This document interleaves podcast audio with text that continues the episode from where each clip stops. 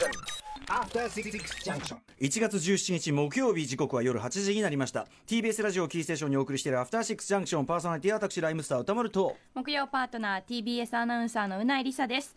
この番組はカルチャーキュレーションプログラムすなわち様々な面白を発見して紹介する文化的情報娯楽番組です。番組へのメッセージは歌丸アットマーク TBS.CO.JP 歌丸アットマーク TBS.CO.JP までお送りくださいさて今夜の特集は天才ビートメーカー J ディラ特集ということで早速ゲストの方をお招きしましょう。吉田正史さんです。いらっしゃいませ。どうもー、はい。ラップもしてビートも作る批評家の吉田正史でございます、最高の男でございます。最高の男吉田正史そんなにそんなにいきなり上げ上げで。いやいやいやもうお会いするの楽しみでございました。おはい。招きするのはね。はい。はい。あのうなえさんとは初めましてということですね。はじめまして。よろしくお願いします、あのーおそらくそのううなえさん。顔見てドゥフフフフって大丈夫ですずっと吉田さんいつも笑顔だかああ、はい。そういうことですね。笑顔顔っていうんですかね、笑顔顔、うん。笑顔顔。あの笑ってる笑ってるのがデフォな感じがするね顔っていうかね。いやでもそのやっぱそのねハッピーなトーンあのうないさんとその吉田さんのもちろんそのなんていうか興味とかその本来の活動フィールド違うはずなのに多分この二人バイブス合うぞっていう。マジですか、うん。付き付き合ったりとかも付き合ってなしじゃないなしじゃないなしじゃない。ちょっと飛躍ししちゃいました、飛躍はしてますけども、してますなしでけど、それは分かりません、これ、はい。このあの特集終わる頃に、ああ、それもあるかなとワンチャンワンチャンの可能性にワンチャンワンチャンの可能性。吉田さん、そのワンチャンにかけて出てる感じがする、どうかと思いますけど。さあ、ということで、改めて吉田正史さん、ご紹介、うなえさんからお願いします。させていただきます。吉田正史さん1975年東京生まれです。ヒップホップグループエイスワンダーを中心にビートメーカーラッパーとして活動されています。また音楽批評を中心に文筆活動もされていて去年8月には DU ブックスから発売された書籍 J ディラとドーナツのビート革命の翻訳も手掛けられました。はい、えーこの番組は昨年11月26日月曜日ですね、熊崎君の日でしたけど、はい。ブレインフィーダー特集、はい。ブレインフィーダー10周年ということで、えー面白かったですね。あね。最高でしたね、はい。でも僕もすごい勉強になりましたし、ははい。いそして何よりもやっぱり吉田さんのお人柄にもう皆さんねみんな大好き吉田さんという感じになってしまう。やっぱそれはすいませんなんか。そのあの好きのひ大好好きの秘密がうないさんのそのやっぱりなんていうの笑顔顔？笑顔あー顔っていうところなのかなるほどね。なっていうのはすごいあやっぱりこうな笑う角には服着たるって本当だったんですね。来ますめちゃめちゃ来ますよ来ますね。はい。うないさんもまさにその感じで服を呼び込むタイプですもんね。いやいやでもそんなうひうひゃうひゃさんみたいに常に笑顔じゃない。いやいやそんな。まだ会って2分ぐらいしか経ってないんで お会いして。まあ常に笑顔かどうかまでわからないということではい。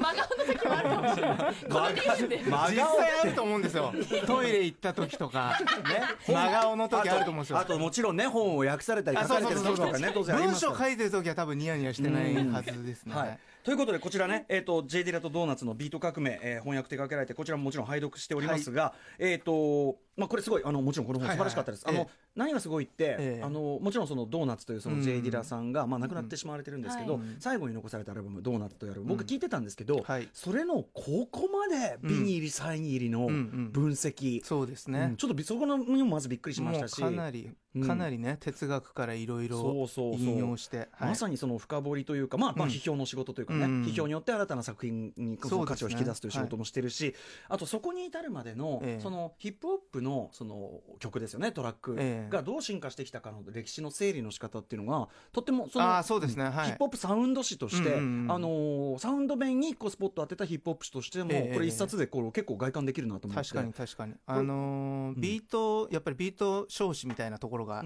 ちょっとあったと思っていて、はい。あんまりその日本語になっているそのビートの歴史みたいな本がないんで、ちょっとこれまあハンディ版ですけどね、あのちょっと外観を理解するにはちょっと必要十分かなと思うんで、はい、はい、いや本当にそういう意味でも、はい。あの結構必読書だなというふうに思いました、ちなみにですね吉田さんええ。こんなメールをいただいております、はいはい。えーっとですねラジオネーム新潟のもちおと申しますと。ありがとうございます、え先ほど J ディラとドーナツドーナツのかビート革命の著者のジョーダン・ファーガソンさんにメッセージを送ったところ返信がありました。何らかの方法でラジオを聞いてくれるそうです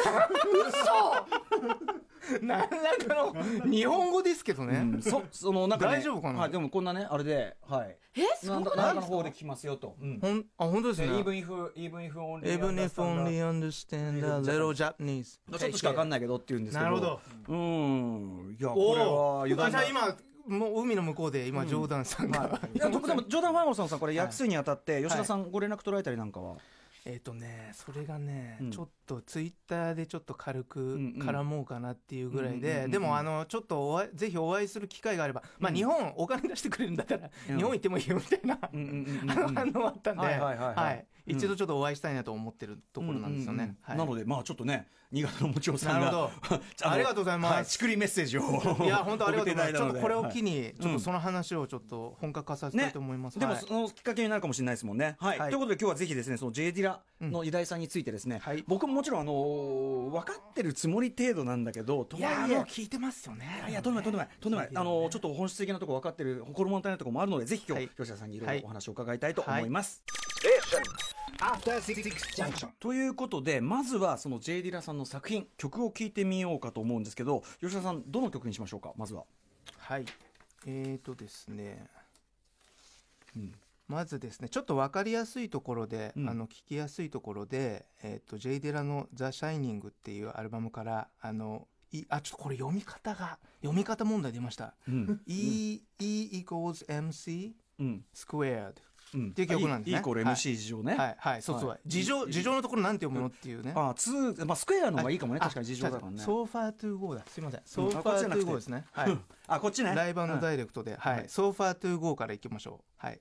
フィーチャリングコモンディアンジェロはい、はいえー、J ディラの曲です。After Six Junction. はいということで J ディラフィーチャリングコモンディアンジェロ、はい。えー、2006年リリースなのかな？アルバム「そうですね。 The Shining」よりはい「 So Far So Far to Go という曲、えーまずお聴きいただいております。ということで改めて今夜の特集はこちらです。天才ビートメーカー J ディラと彼の DNA を受け継ぐ最先端ブラックミュージック特集。およそ20年前ヒップホップとその周辺の音楽まで非常に大きなそしてかつ決定的な影響を与えたトラックメーカーそれが J・ ディラさんでございます、2006年に病気で亡くなって以降もその影響力は衰えずロバート・グラスパーやトム・ミッシュなど、えー現代のジャズや R&B ビートミュージックにまでその遺伝子が受け継がれています。だからいやそれこそその、星野源君のこの間の「ポップウイルス」とかさ、そういうところまでやっぱ J・ ディラ以降っていうのは完全に息づいてるっていうねことですよね。J・ ディラのビートがいかに革命的だったのかもう要するに J・ ディラの影響を抜きにもはやその後の音楽語れないぐらいになっちゃってるえー J・ ディラが与えた影響は今どのような形で息づいているのか。自らもビートメーカーでラッパーでもあり音楽評論家でもあるや吉田雅史さんに解説していただくという特集です。改めてよろしくお願いします。はい、よろしくお願いします。お願いします、はい、ということで今日、まあ、あのいっぱい曲も聴いていきたいですしね、はい。ポンポンポンといきましょうかね。はいはい。はい。えーそれでは行ってみましょう、それでは今夜は前後編でお送りしていきます。まずは前半から。J ディラが天才ビートメーカーと言われるわけ。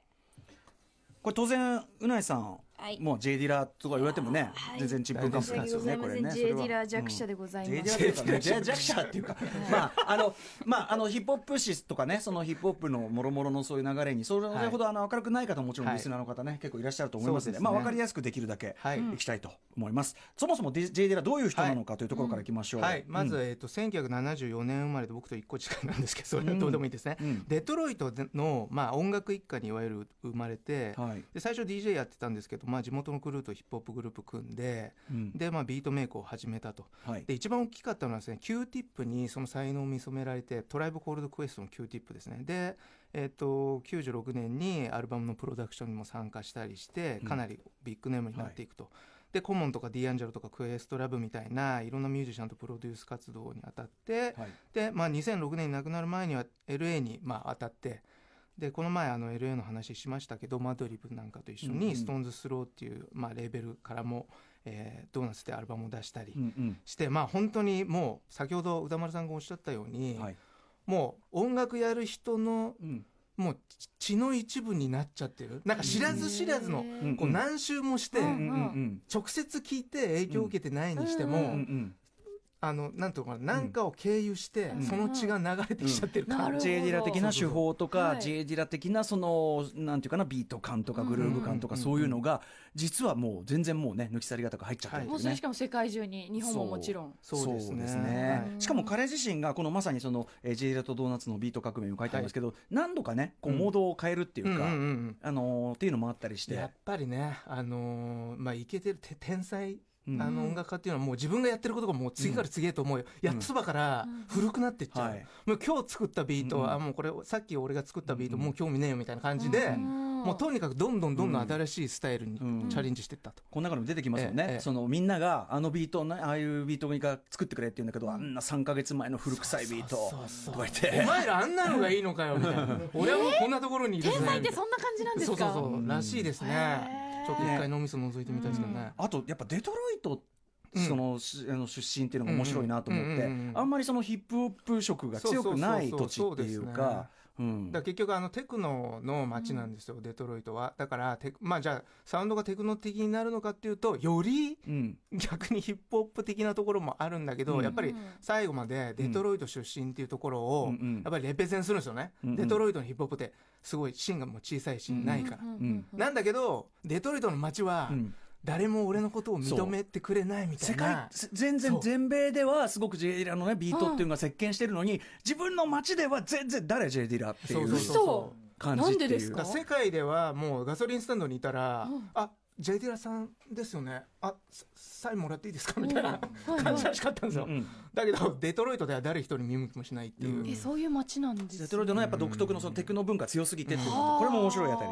ちなみに、えっと、吉田さん J ディラ、はい。まああのーはっきり認識したというか、はいはいはい。はいつですか？やっぱりこれ今かかってますけどそういう人多かったと思うんですけどやっぱファーサイドの95年のアルバムでまあいろいろプロデュースをして、うんまあ、これも Q ティップがなんか忙しかったから、うんうんうん。パスしてくれたらしいんですけど仕事を、やっぱりこのランニンが、うん。うん。これね。一般的には大きかった今後ろに流れてる曲。とそうそう。ちなみにこのファーサイドのこの「ランニング」という曲は例えばリップスライムというグループの成り立ちにものすごいやっぱり影響を与えてますよね。やっぱこういう感じがやりたくてやっぱリップは組まれたっていうのだと思うから。っていうかこの曲をもう好きじゃないヒップホップの人ちょっと聞いたことないかなみたいな、まあそれひいてはね、うん。J・ ディラのこともそうなんですけどね、っていうような。この辺りだ、うん。僕はやっぱりねもちろんそのファーサイドもそうだし、やっぱね「 Beats, Rhymes Life」「トライブコールド・クエスト」のうん。4枚目のアルバムで、まあ、G・ アマーっていうね、うんそのうんプロデュースチームとしはい。て参加してガラッと「トライブコールド・クエスト」っていうもうヒップホップ史、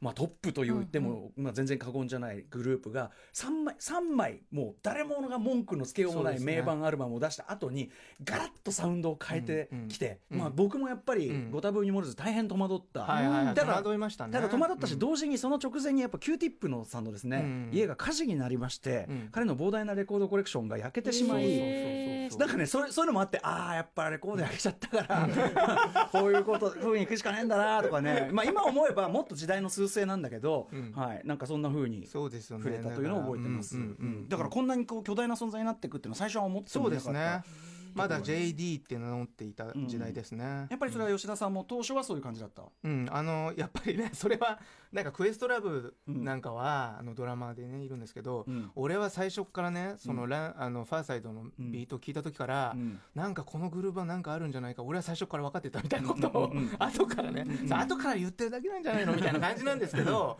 我々はなんか当時はなんか普通にまあね新規のプロデューサーが一人出てきたかなぐらいで、うんちょっとねそそこまでのインで進化分かパクト、ってた、うん。ランニーはもちろんいい曲だけど、そこまで真価分かってたわけじゃない、でだんだんまあその JD の真価、うんうん J ディラのね後に名前うん J ディラという名前になって真価が発揮されてきて、うんまああの細かい歴史はちょっとはしょんないと時間ないからなんですけど、まあどのあたりがその J ディラのサウンド、うん特徴的なのか革命的だったのかというあたりをちょっと整理して、はい吉田さんにご説明いただければと思います。まずだから2つにもうざっくり分けちゃうとビートと上ネタっていうことに分けるってしまえると思うんですけどビートはこの、ずまあ、太そうですね。鼓のところ。はい。ねドラムのとこ太鼓のドラムの音うん。上で鳴ってるこう音の部分ですね、うんうんうん。うんこの2つちょっと分けてもらってください、うん。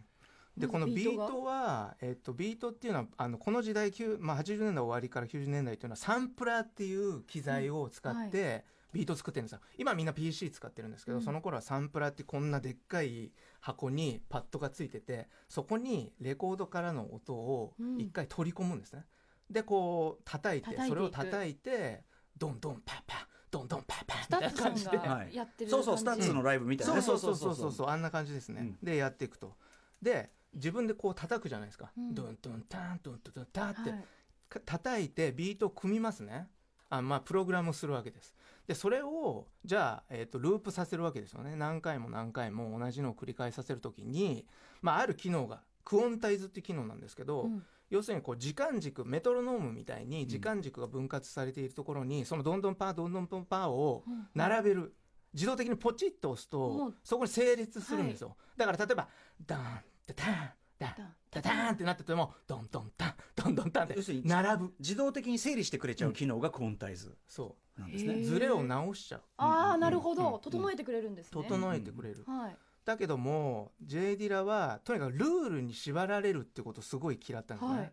もうサンプラもマニュアル読むなって言われて、うんうん。まあ、先生がいるんですけど 読むなって言われて、うん。マニュアルも読まずに、うん。もう自由にとにかくやりたいと。うん。だからこの機能をちょっとみんな使ってるけど使わなくていいんじゃないのっていうことで叩いてその成立させなかった、うん。うん。で成立させなかったらどうなったかっていうと、うん。まあ、そもそもドラムってだって人間が叩いてるんだから、はい。うん。それは手で叩いてうん。成立させない方がももしかしたらグループ出るかもしれないですよね。味が出るかもしれない。うん。っていうのを一番最初にまあうん。やったと。うんいうところがまあ一個、一番大きいとクオンころですね。タイズやるのはもう当たり前のことだったんですか、当たり前。やらないなんて発想もうはもうまあ、打ち込み音楽、まあ、前に石田豪太君招いて前の番組でやってたその80年代半ばに、うん。まあ、打ち込みビートっていうのがポップミュージックの中心になった時に、うん。クオンタイズビート要するにその成立した綺麗な、うん人間が叩いたのではありえない綺麗なビート感っていうのが80年代後半から90年代半ばのそのビート感の中心を成してたんだけど、うん。J・ ディラはその先に行こうとしたっていうか、現れちゃったんだ。打ち込みなんだけど、うん。ただ生のドラムとも違うじゃないですか。違うん打ち込みなんだけど、うん。その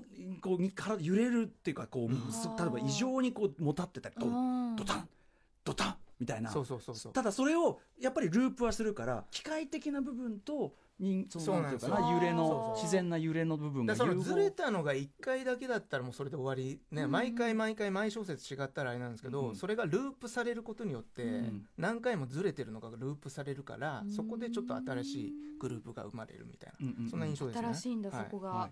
ということでちょっとここらでもう一曲、ええ。曲をいきましょうかという指示が出ております、はいはいはいじゃあ J ディラさっきの。次ですね。はい。あ。のさっきのですね。タタイトル読み方問題って言ってた、E equals MC squared フィーチャリングコモン。はい.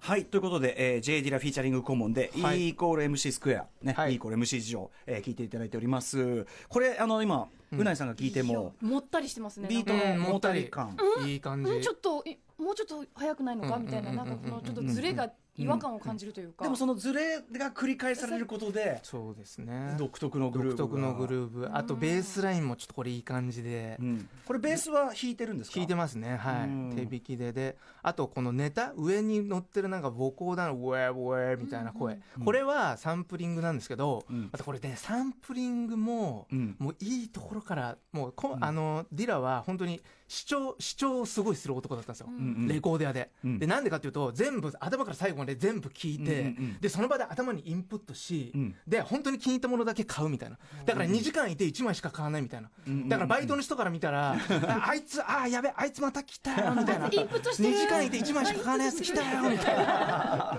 多分ね結構ね、迷惑がりすと思う。んああですよそう。でもやっぱりそれだけ例えば普通その、えっとね、サンプリングでレコードでそのネタを拾う時って、うん。針をポンポンポンと落としてそう。なんとなく良さそうなところあのそビートがありそうなところとかを選ぶっていうのがまあ一般的多分そう。100人いたら99人はそうやってやってるんだけど、うん。うん J・ ディラは多分そういうあみんなが使いそうなところは使いたくないかあえてら避けたりとか。大体ねだから冒頭とかを持ってきちゃうんですよみんな、はいあおこれいいとか言って、うんうん。もうそうそうもう脊髄反射的に。だけどディラのこれこれとかもそうなんですけど5分の曲があったら4分50秒から撮るみたいな。はあ。そのね。はい。徹底して、うん。じゃあちょっとその、はいはい。ねえっと、今よれたビート感と説明しましたけど、それまさにサンプリングセンススキルっていうあたり、そうですね。分かるあたりで、えーちょっと一曲またもう聞きたいんですけどその前にじゃあその分かりやすく元ネうんタを、うんうんそうですね。ぜひそれをやってみましょう、はい。どこから引っ張ってきたのかってこ元との曲ですよね、はい。えーこれはあのブラックスターの「リトルブラザー」っていう曲なんですけど元ネタがロイ・エアーズ・ユビキティの「Ain't Got Time」っていう曲です。まずはちょっと元曲を聞いてください。はい。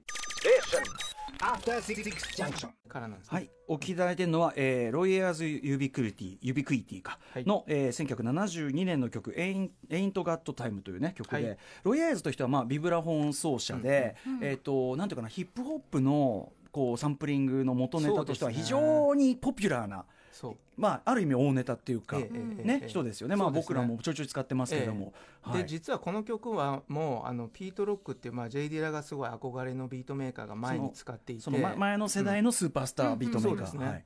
で使っていて、えー、ともうそんな同じネタ使うなんてありえないっていうふうに本人は思って遊びで作ってたやつなんですけど、実はですねこの今歌ったり喋ったりしてるいやじゃないですか。結構これね、聞いてるとかなり。いやいいけど元の曲かっこいいけど、ずーっと歌ったり喋ったりしてるから使うとこねえじゃんみたいな抜けねえじゃんみたいな。結局歌えると歌ってるところは使えないんで、じゃあこれのなんか隙間とかあるんじゃないのみたいなところに着目したわけですね、J・ ディラは。うん。うんで隙間って確かに、まあ、0.5秒とか、はい。1秒とか、うん。まあ、あるかもしれない、うん。っていうのをじゃあ抜いてってでもしかしてこれ並べ替えたりとかできるんじゃないの？みたいなことをやったのがこの曲なんですじゃあちょっと聞いてみましょうか。はい、えー、J・ ディラプロデュース曲ですね、はい、えーブラックスターの「リトルブラザー Station.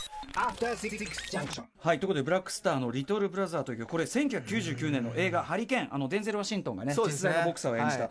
あれのサウンドトラックにも収録されてる曲なんですけども、これこれだけ単体で聞いたらやっぱりあこういうネタの曲があるんだなって思うだけ。ね、いいとこ見つけてきたね。みたいな感じですよね。ところが実はさっき聞いていただいたロイ・エアーズ・ユビクイティの「Ain't Got Time」の全然無関係なそう全然無関係な場所を30秒のところと1分のところと1分半のところみたいなのをの1秒ずつとかをこううまく組み合わせて作りましたと。でしかも原曲のなんかあのちょっと明るい感じと比べるとうん。すごいメロね、うんちょっとマイナー調の,、あのきトーンも完全に変わってるっていう,、別の曲になってますよね、うん完全にね。と同時にこうやっぱロイヤーズのそのビブラフォンの美しさとかあのビートのこのこうなんていうのかな軽軽くもこう気持ちいい感じみたいなのも生かしててうんうんうんなんていうの？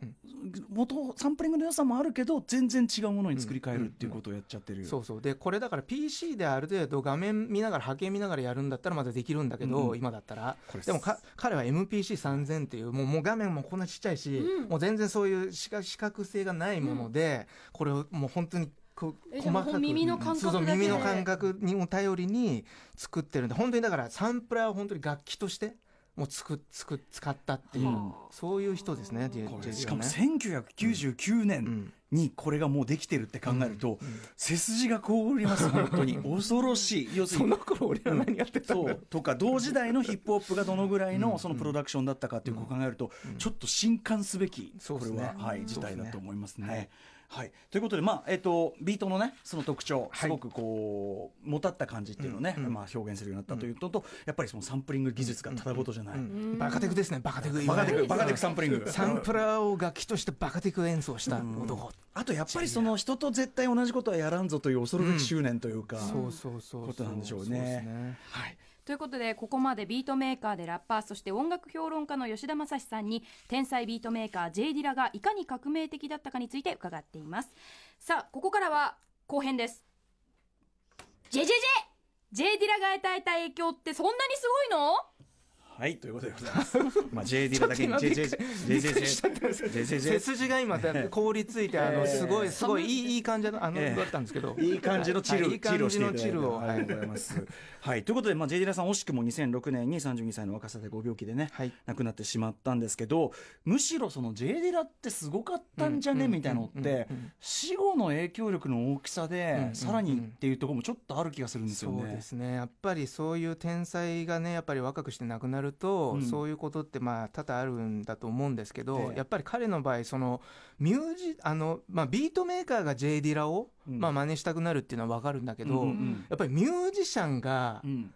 もうフォロワーになるっていうか musician's musician になったんですよね、うんうんうん。うんだから楽器を演奏する人も、うん。ディラのそのサンプラーを使ったビートに惹かれるっていう、うんうん。ちょっと類まれなうん状況、えービートメーカーだけじゃなくて、うんうんもう音楽作る人全員がうんこのそう J ですねディラさんのうんリズムとか、うんそのビートに、うんさっき言ったそのだから打ち込みできっちりクオンタイズされたそのきれきっちり成立したビートっていうのもそれは新しかった。当時うん80年代半ば。はでまさにそれこそあの高橋幸宏さんとかはさそのビビートボックスのように正確に叩く生で叩くっていうのがうんそのスタイルだったりしたけどさらにそれをそのさっき言ったようにその打ち込みの中にうん。その人間的なとか自然なもたりうん。でも繰り返しだから機械的っていうそれをさらに生演奏の人がうん。そのあそれでできた新しいグルーヴを生演奏に取り込むっていう。そうそうそう。だからまずドラマーがこうこれをさらにそれサンプラーでやってるのをさらに生でやったらどうなるのかとかいうことをやり始めなんでそうやろうと思ったんですかもはや。やっぱりでもそのね、うん。やらゆる手は出尽くしたように見えるけど、そうそうそうそう。そこをやってみたらまた新しいものがみたいな、うんうんうん。でまああと上物に関してもやっぱり彼のサンプリングセンスがすごいんで、うん。まあある意味ディランにそうサンプリングされるような、じゃあ心地いいフレーズって何なのかっていうところをちょっと探っていくみたいなところまでいってると思うんですよね。J ディラが好みそうな、あれとは何かみたいなところまで。はいさあということでじゃあちょっと具体的に聞いていきましょうかね。はい。では。でままさにですねその J・ ディラが、えー好みそうな、えー曲を自分で演奏しちゃったらどうなるんだろうっていうのをやってるのがこのトム・ミッシュっていうロンドンの若いね本当にわ、はい。すごい若い二十歳そこそこの、うん、あのービートメーカー昨年のアルバムで一気にまたねドカンとなりました。そうですね。じゃあちょっとまず一曲聴いてみましょう。トム・ミッシュの「ナイト・ガウンズはい、トム・ミッシュ「 Nightgowns」という曲をお聴きいただいております、2015年の「 Beat Tape 2」というね、はい。アルバムに入ってます。すね。実はこれあのギターを自分で弾いてる曲なんですよ、うんうん。うん。彼はそのジョン・メイヤーから影響を受けて、うんギターを弾いてだから最初その J・ ディラに影響を受けうんてビートを作るんだけど、うん。同時にギタリストの顔も持ってるっていう、ん。だから彼はまさにその J・ ディラっぽいそのサンプリングのこういうビート、まあ、よれのビートをバックで流しながら自分で演奏したフレーズを、うんうん。まあ、J・ ディラがサンプリングしてくれそうななる J ディラにプロデュースされたような気持ちになって そう。弾いているみたいな。ギターを背負った J・ ディラみたいなことやってるわけですよね、うんうんうんそういう意味では。いやでもこのねクールなこの空気感っていうか、うん。これやっぱりもう今はもう結構ほらそのやってる人も多いから、うん。音楽像として普通になってきてるけど、これこそまさにその J・ ディラが、うん。あの作り上げた音楽のベースにあるものっていうかうん。感じなんですね。それを若い若いねこういうミュージシャンが吸収して、二十歳ぐらいはねすごいことです、ね、センスの塊みたいな人なんですけどね。トム・ミッシュか最高ですね。はい、どんどん行きましょうかね、はい、じゃあ続きましては、えー、と前回も聞いていただいたフライングロータスですよね、うん。フライングロータスそう。怪人フライングロータス。そう。彼もですね実はまああの J・ ディラの影響をものすごい受けていて、うんうんでまあ、今はもう全然違うスタイルになってるんですけどその影響がちょっと分かるような曲があるので、ちょっとそれを聞いてみたいと思います。はいでこの曲ちょっと途中で、うんあのー構成がちょっと変わるんでちょっとそこも注目して聞いてみてください。Flying Lotus Massage Situation Listen. After Six Junction. はいえー、ということで、フライングロータス、2007年ですから、割とね、はい。あの J・ ディラ亡くなって割とすぐぐらいの曲で、えーはい。マッサージシチュエーション、うん。まあ、タイトルがなんだよ、マッサージシチュエーションって。さすが変態メッっていう。セージかと思ったらマッサマージージシチュエーション。でこれ何がやっぱすごいかっていうと、これこれもうもうまさにもう誰もが J・ ディラ好きな人がま聞いたらもうこれ、あフライング・ロータス君 J・ ディラフォロワーなんだねっていうような曲なんですよ。前半は、うん。まずビートのドン、ドタン。でも本当に最初の方に聞いた J・ ディラさんのビートとすごくあとあのふ似ている、浮遊感のあるね、あのそうそう上ネタそこの上ネタも。そのドッと他のもたれとその浮遊がちょうどいいこう重力の軽さあみたいのを。そこに来たそうみたいな感じのうんそれがまあ前半部。でこれネタも実はそのあの J・ ディラがスラム・ヴィレッジっていうあのグループで使ってるネタと同じ同じグループのやつを使ったりしててはあ。完全に目配せしてるんですよ。ある意味あえて。だけどさっき気づいたんだけどこれやっぱ後半になると、うんいきなり展開が変わって、うんこうシンセのブリブリのブーンな彼の変態ぶりが突然出てくる、要するにこれあのリセット EP っていうこれ EP なんですよね、だからこれあのフライングロータスは本当に J・ ディラのフォローをやってて、うん。であるあのレーベルのオーナーにフライングロータス君君結構かっこいいんだけど、それ J・ ディラのフォローだよね。あちょっと自分のスタイル見つけた方がいいんじゃないかなって言われたんですよ。実際に言われた言われてだからこの曲を通して俺は J・ ディラと決別っていうかね、それいい意味でうん。自分なりの音を探すぜっていう、うん。リセットするぜっていうなるほど。意味なんじゃないかな前半はあえて。そうしかも同じネタ使ってやってそう。でもマッサージシチュエーションっていう意味がやれたんだをつけちゃうっていう。そはこがやっぱね、うん。変態きたっていうさすが。そうかそうか。でもそうかもしれないですね本当にね。あの後半のド変態の本当に気持ち悪い感じになっていくうん。感じはまさに。え何この独特な感じあれマッサージしてくれてる人変わったみたいな。目つぶってるからよくわかんないけど確かに。違う人変わったでしょ今みたいなそういうことか。すっげえゴリゴリするんだけどみたいな。いつも慣れたあの人じゃない感じが痛い痛い痛い痛い痛い痛い。痛いざっくり気持ち悪い。ああ面白いな。いやでも本当にまさにそうかもね。はい。はい。えーということでえーだんだんいきましょうかね。さらにさらにですね今度はちょっと毛色を変えて、うん。ちょっと日本の方にも目配せしてみたいと思うんですよね、うんうんでセロなんですけおどうん。要するに今度は今度生のドラムとか生楽器を演奏してる人にも影響を与えたっていう話ちょっとさせていただいたんですけど、それのちょっと例として、はい。えー、とこれを聞いてみたいと思います。セロの CERO. After Six Junction. もはや完全にうないうないさんですね。い J, さん J ですね。ディラのビート感を完全に掴んだようですうなねいさんのもうね体の動きがね もうカクっていう。吸収できてますか？デイビラのビートを体で表現する。女みたいなそうドタンの後半のこのもったり感。もったり感。でもまさにまさに。でもあの完全に J ディラ的なグルーブってね、ごあの分かるんじゃないかと思います、うん。えーセロの、えー、CER をまさにねセロついてる曲ですけど、はい、これはまあ当然生演奏。そうですね。これあの J・ ディラの直接まあ参照もそうなんですけど、うん J・ ディラがあのディアンジェロうん。っていう、あのはい。シンガーのアルバムを、まあ、直接クレジットされてないんだけど、ええ。まあ、一緒に作ったっていう、はい。 Voodoo ってアルバムを一緒に作ったと、でそのブードゥがまたすすごい金字塔で、うん。もうみんなみんなにこう引用されてるっていうか、うんうん。まあ、サンプリングはされないんですね。そのはい。方法論はい。をサンプリングされていて、うんうんうん。まあ、そこから、えー、ともろに影響を受けて、はい。えー作っている曲ですうん。だね。から J ディラ発、ディアンジェロ・ブードゥ経由で世界に広まった感っていうのもちょっとありますよね。うん。あのそれこそ、はい。あの星野源君とかもそうかもしれないしね。はい、もう一曲いけるかな？はい。じゃあもう一もう一曲ですね。うんえっ、とじゃあここでロバート・グラスパーもえっ、と聞いてみたいと思います。はい、まあえーその名もあれですね。そのままなんですけど、ロバート・グラスパーのディラ・ルールナンバー2。Station.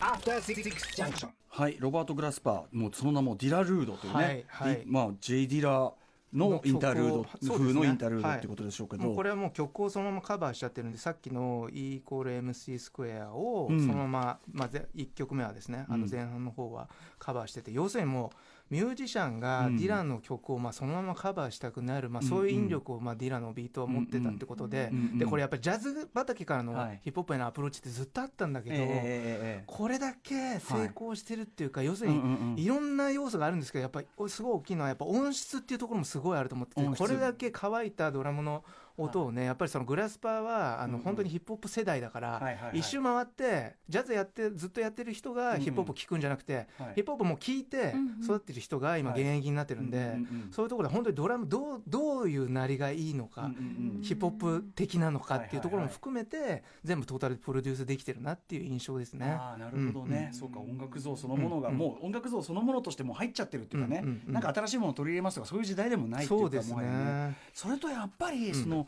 J ディラうがん。こう作り上げたグルーブなんだろうな、うん。グルーブってすごい曖昧な言葉だけど、まあそのもたったこのドン、ね。のド感じとタンはねドタンわかりますからね。ドタンと冬がもたらドタンと冬がもたらす。上物うん。そう上物冬でビートがドタンがもたらす独特のその重力の軽さとでもそのあとやっぱそのみさっきおっしゃった音質ミックス技術の向上もあって、うん。そのお音空気感はすごいドライっていうか、そうそうそうそう。こう乾いてるというかね。そうですね。これでだからドラムのビートがスクエアだとやっぱりなんか綺麗なねあ本当に綺麗なだけの音にも聞こえちゃうと思うんですよ、このドタンがあることによってすごいヒップホップらしさも出てるし、うん。それ相反するねその、うん。やっぱり要素がこうくっついてやっぱディラっていうのを形作ってたんだなっていうことがよくわかりますね、なんかそのだからサンプリングで作る音楽としてのヒップホップっていうのの本当にその創造的な面っていうのの一番こうなんていうかな、うん。分かりやすい形でうん一つこう到達してみせたっていうのが J リーダーというか感じじゃないでしょうかね。はいありがとうございます。はいということで、まあ、非常に駆け足でもうないさんが体感として J ディラのビート、いや多分今後どこかで曲を聴いた時に、うん。もしかしてあのこれ体の J ディラさんのビートってなるかもしれない。そしたらそうだよって言われるかもしれない。体が反応するかもしれない。頭がカクンガカンに合わせてカあクン初期のみたいなあのドタン。ね、それあの分かっていただけただけでも大収穫ではないでしょうかね、まあ、そんな感じで、あのービートメーカープロデューサーに焦点当ててとかいろいろ。おおびっくりした。びっくりした。